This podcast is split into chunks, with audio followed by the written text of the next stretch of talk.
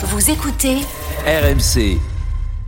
On va parler sport tout de suite. On va parler de Kylian Mbappé avec Jordan Olivier parce que bah, c'était une image très attendue. Kylian Mbappé était invité par Emmanuel Macron à l'Elysée mardi à, à, à l'occasion d'un d'un dîner, d'une réception à l'Elysée autour du Qatar. Kylian Mbappé et son président Nasser étaient à l'Elysée. Bon, on était beaucoup à espérer peut-être un petit mot, une déclaration officielle de Kylian Mbappé sur son avenir notamment. Mais la star parisienne n'a pas réagi publiquement lors de cette soirée. hein. Alors, désolé de te contredire, Charles. Kylian Mbappé s'est bien exprimé à Ah. l'issue de cette soirée. C'était lors d'une conférence de presse diffusée sur les réseaux sociaux. J'ai raté ça. Je vous propose d'écouter l'extrait. Oui, je stream. Je suis ici pour vous divertir, échanger et partager ma passion pour le sport. Donc euh, installe-toi confortablement, euh, prends ton popcorn et profitons ensemble de ce moment sur Twitch.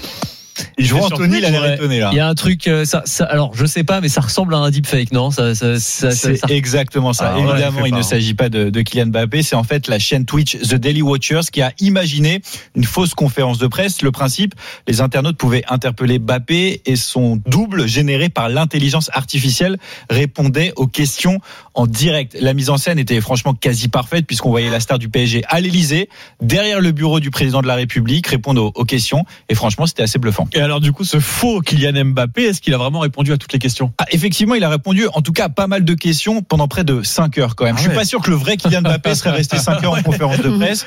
Et parfois d'ailleurs, les thèmes abordés n'avaient rien à voir avec le football, mais ce Mbappé 2.0 a un avis sur tous les sujets et c'est souvent assez drôle. Français et françaises concer- concernant l'inflation, euh, je dirais que ça court moins vite que moi sur le terrain, mais ça finit toujours par rattraper ton portefeuille. Peut-être qu'on devrait me mettre en charge de, de l'économie, non?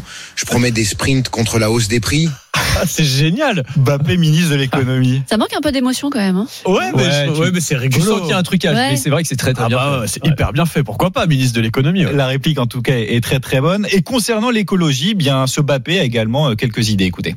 Vu que Manu a pas l'air euh, d'en avoir quelque chose à faire côté écologie, je propose de lancer le mouvement Green Goals. Pour chaque but que je marque, je planterai un arbre. Génial. C'est pas une mauvaise Ah ouais, idée, ouais, franchement. Alors, ouais. j'imagine bien un conseil des ministres avec Kylian Mbappé assis entre Rachida Dati et Gérald Darmanin. Ça mettrait un peu d'ambiance. Bon, pour l'instant, je vous rassure, euh, il est toujours footballeur et je crois que c'est encore sur le terrain qu'il est le meilleur. Oui, mais bon, là, c'est pour une fois, il fait une utilisation euh, sympa du, du deepfake parce qu'on cherche pas à tromper le public. Personne n'y a cru on a, on tout de suite compris que c'était évidemment une sorte de, de parodie et que ça ne cherchait pas à, à tromper évidemment les. Mais c'est du divertissement, les sympa. Et puis, euh, ouais, puis il répond bien aux questions. Ça peut être tentant des fois. hein. Je vous cache pas qu'en interview, quand on a des invités un peu langue de bois, un peu ennuyeux, des fois, peut-être qu'on préférerait avoir le, Un coup d'intelligence la artificielle. version, La version voilà. ChatGPT. ouais. Exactement, parce qu'il a l'air de répondre cash à toutes les interviews.